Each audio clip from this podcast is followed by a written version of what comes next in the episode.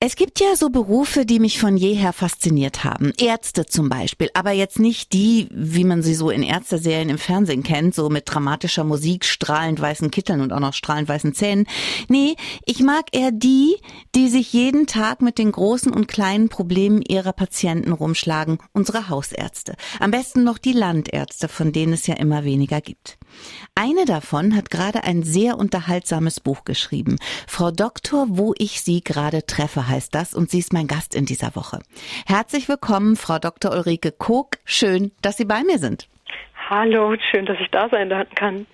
Das stimmt ja jetzt tatsächlich. Jetzt, wo ich Sie dran habe, ich könnte jetzt auch ein paar Kleinigkeiten gesundheitlicher Art fragen.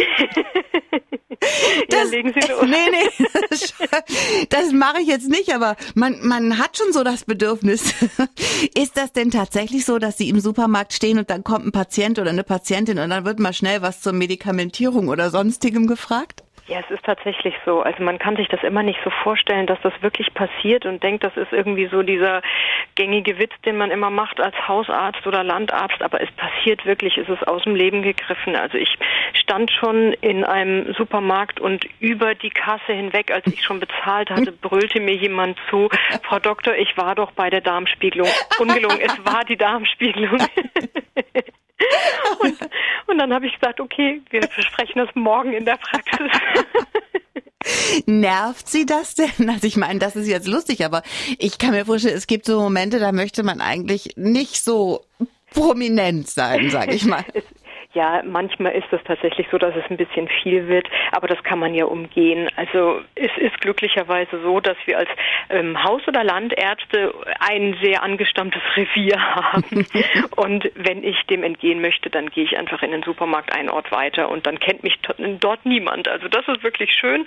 Aber ansonsten, wenn ich ähm, so einen ganz normalen Tag habe und ich gehe äh, in meiner Umgebung einkaufen, dann passiert das immer mal wieder, aber es nimmt nicht überhand. Also sehr viele Leute haben doch auch den Respekt vor der Privatsphäre.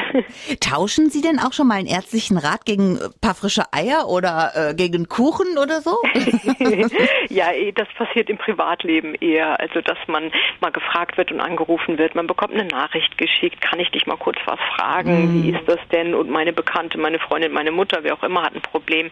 Und dann guckt man am Wochenende mal schnell vorbei. Und dann möchte ich da natürlich keine äh, Honorierung mm. für erst recht kein Geld. Ähm, das sind ja oft Freundschaftsdienste. Aber wenn man dann mal irgendwie ein paar Eier aus dem Land in die Hand gedrückt bekommt, dann finde ich das großartig.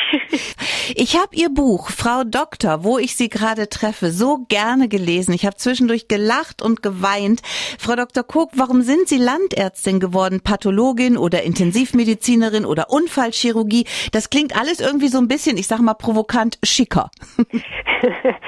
Ist es wahrscheinlich auch, aber ähm, ich habe viele von diesen Berufen ausprobiert. Also ich war in der Pathologie, ich war in der Forschung, ich war in der Onkologie und ähm, bin dann am Ende sogar in die Pharmabranche gegangen, weil ich irgendwie, ja, vielleicht dort tatsächlich die große Karriere erwartet habe und auch anfangs gar nicht zu den Patienten gehen wollte. Mhm. Und letztlich hat mir immer was gefehlt. Und erst als ich dann wirklich in die Medizin, in die richtige Medizin und zu den Patienten gegangen bin, da bin ich dann erst irgendwie glücklich geworden und habe so meine Nische gefunden mhm. mit diesen ganzen großen und kleinen Problemen, die es da gibt, dass man manchmal nur Lebenshilfe und eben nicht die große glamouröse Medizin macht, sondern wirklich der Ansprechpartner und die Vertrauensperson mhm. ist. Und das ist das, was mir wirklich viel Freude bereitet. So ein Landarzt ist ja eigentlich alles in einem, ne? Autoritätsperson, Promi, Freundin, Freundin, Mangelware. wie kriegt man denn all diese Vorstellungen unter einen Hut? Ich glaube, man muss einfach so sein, wie man sich fühlt, wie man ist. Also etwas vorgeben, das bringt überhaupt nichts. Die Menschen, die in dem Ort wohnen, die bekommen sowieso mit, wie man ist. Ähm, also da wird ja immer viel geredet und man mm. ist eben doch präsent im Ort.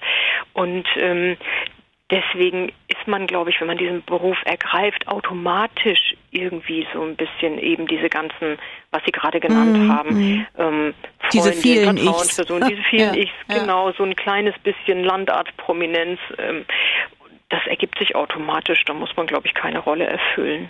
Was macht denn einen guten Landarzt aus und was lieben Sie so an Ihrem Beruf? Was ich persönlich sehr an dem Beruf mag, ist, dass ich mich nicht auf eine Fachrichtung festlegen muss.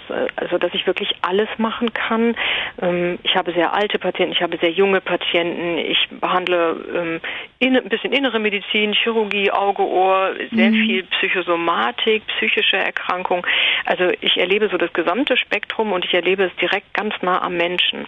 Also, ich lerne meine Patienten kennen und die kommen wieder. Ich kann die beobachten. Ich kann mit ihnen diese Wege gehen und auch Erfolge mit ihnen feiern. Mhm. Manchmal natürlich auch nicht, aber man kann mit Kleinigkeiten die Menschen auch ein bisschen glücklich machen und das finde ich sehr schön und ich glaube, mhm. das muss man auch als Landarzt mitbringen, dieses Gefühl, dass man für jemanden da ist. In gewisser Weise ist manchmal auch ein bisschen Aufopferung dabei, weil sehr viel Zeit und sehr viel Herzblut da mhm. drin steckt und man muss zuhören können. Also oft ist es eben nicht das große Drama, das große schlimme Krankheitsbild, sondern es sind die Kleinigkeiten, die wichtig sind und dafür muss man ein Fable haben. Es gibt so viele gute Geschichten in Ihrem Buch. Welche davon ist eine Ihrer Lieblingsstories? Welche sagen Sie, die war mir, liegt mir besonders am Herzen, die ist mir wichtig? Es gibt ja in meinem Buch viele, ähm, auch sehr humorvolle Geschichten, viel, was man irgendwie so alltäglich erlebt und was einen zum Schmunzeln bringt. Aber es gab einmal eine Geschichte, die mich sehr zum Nachdenken brachte, die aber eher sehr ernst ist. Also wir haben einmal in der Praxis reanimieren müssen.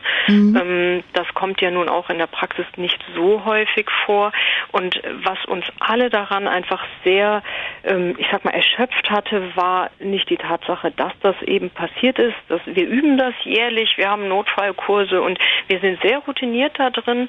Ähm, aber wie viele Menschen damit umgegangen sind. Also wir mussten wirklich ähm, den ähm, Patienten auf dem Boden, äh, ich sage jetzt bewusst Patient, das kann jetzt auch weiblich sein. Ich habe das mm. auch im, mhm. Beruf, äh, im, mm. Buch, im Buch, Entschuldigung, außen vor gelassen, welches Geschlecht äh, diese Person hatte, dass wir abschirmen mussten und dass das Verständnis nicht dafür da war, dass das eine sehr ähm, ja, heikle Situation ist und man eigentlich ein bisschen Diskretion beweisen könnte. Also wir wurden danach regelrecht angeblafft, warum das dann jetzt alles so lang gedauert mm. hat und warum man denn nicht jetzt mal schnell hätte die Spritze geben können. Also Patienten sind aus dem Fenster geklettert, weil ihnen das alles so lang gedauert hat und sie nicht durch den Haupteingang gehen konnten. Also das war schon sehr skurril und hat uns auch lange nachdenklich mhm. gemacht. Es geht ja in Ihrem Job nicht immer nur um den Körper, sondern auch um die Seele. Glauben Sie, dass ein guter Hausarzt beides sein muss, Arzt und Freund? In gewisser Weise schon. Man muss natürlich aufpassen, dass man nicht zu sehr in die Freundschaftsschiene rutscht, weil dann die Professionalität leidet. Ähm, aber es ist sehr wichtig, dass man ein gutes Vertrauensverhältnis hat. Es gibt durchaus Patienten, mit denen ich mich duze, weil man sich einfach schon lange kennt.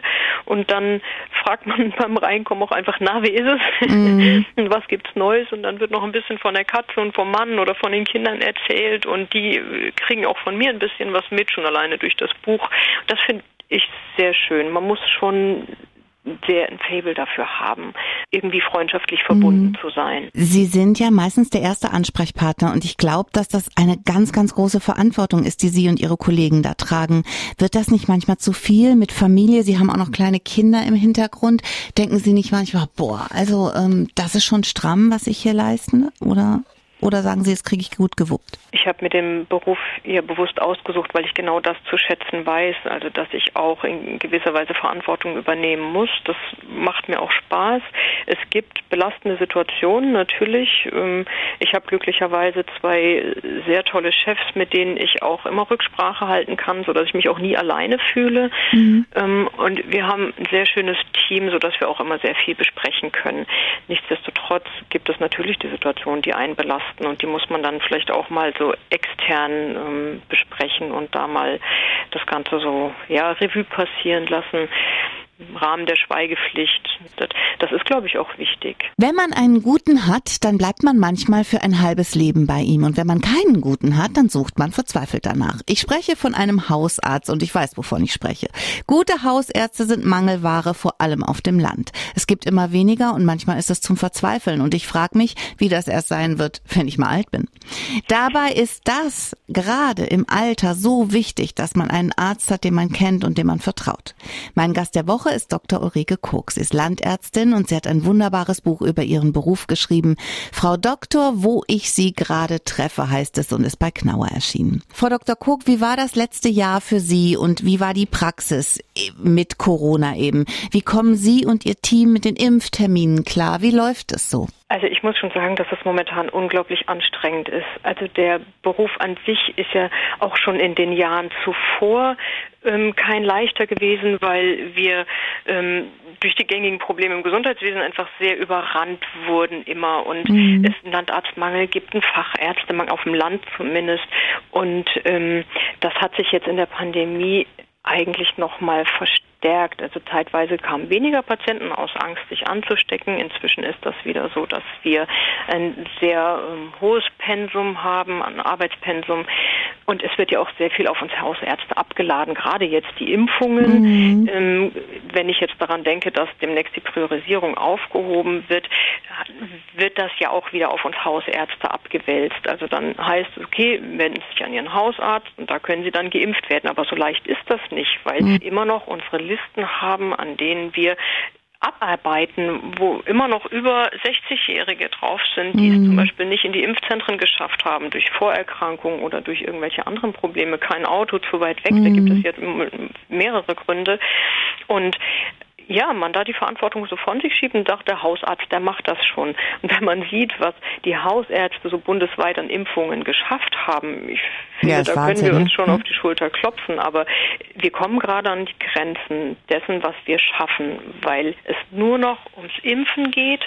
Ähm, Patienten natürlich, weil man ihnen so viel verspricht, ungeduldig werden und die Impfungen haben möchten und ähm, wir eigentlich nur noch, geht nur noch um Corona. Wir müssen mhm. zum Teil ähm, Patienten aufklären, auch über Quarantäneregeln und solche Geschichten. Also wir haben mit der Regelversorgung zum Teil wirklich zu kämpfen, weil das so mhm. nebenbei läuft. Also ich finde es ja gut, dass das äh, bei den Hausärzten gemacht werden soll, weil ich habe als, als Patient aus meiner Sicht sage ich einfach, der Arzt kennt mich am besten, den kann ich auch am, am besten fragen. Da habe ich keine Scheu zu fragen, welchen Impfstoff würden Sie mir empfehlen. Und dem glaube ich auch, wenn er mir sagt, ich sage jetzt als Beispiel, Sie können sich ruhig mit AstraZeneca impfen lassen. Äh, darum finde ich es eigentlich gut, dass das die Hausärzte machen.